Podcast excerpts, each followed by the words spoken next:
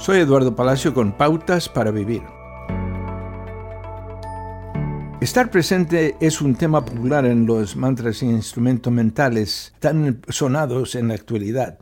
Suena simple, pero estar completamente en el aquí y el ahora no es algo natural para la mayoría de nosotros. Estar presente ayuda a centrarnos en un ámbito de lo que podemos controlar, nuestras acciones y nuestra conciencia de ese momento. Esto no quita la atención de lo que no podemos controlar, los errores o los buenos viejos tiempos del ayer y las preocupaciones o el atractivo del mañana. Jesús nos mostró cómo Dios quiere que vivamos plenamente el día de hoy cuando nos enseñó a orar diciendo, danos hoy nuestro pan cotidiano. Este es el momento propicio de Dios. Hoy es el día de salvación.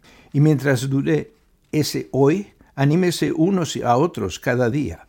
Aquí hay algunas cosas prácticas que podemos hacer para mantenernos en el momento presente. Primero, note las sensaciones de su cuerpo examinándose mentalmente de la cabeza a los pies.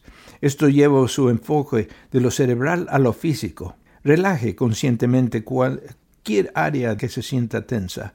Segundo, celebre el progreso. Si tiende a estar orientado hacia el futuro, intente escribir una lista de sus logros al final de cada día en lugar de una lista de tareas pendientes para mañana. Finalmente, ore por todo. Deje que parte de su diálogo interior sea una anotación en su diario dirigida a Dios.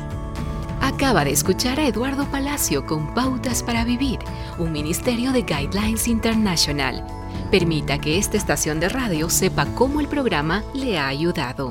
Acompáñenos en la próxima emisión de Pautas para Vivir. Gracias por su sintonía.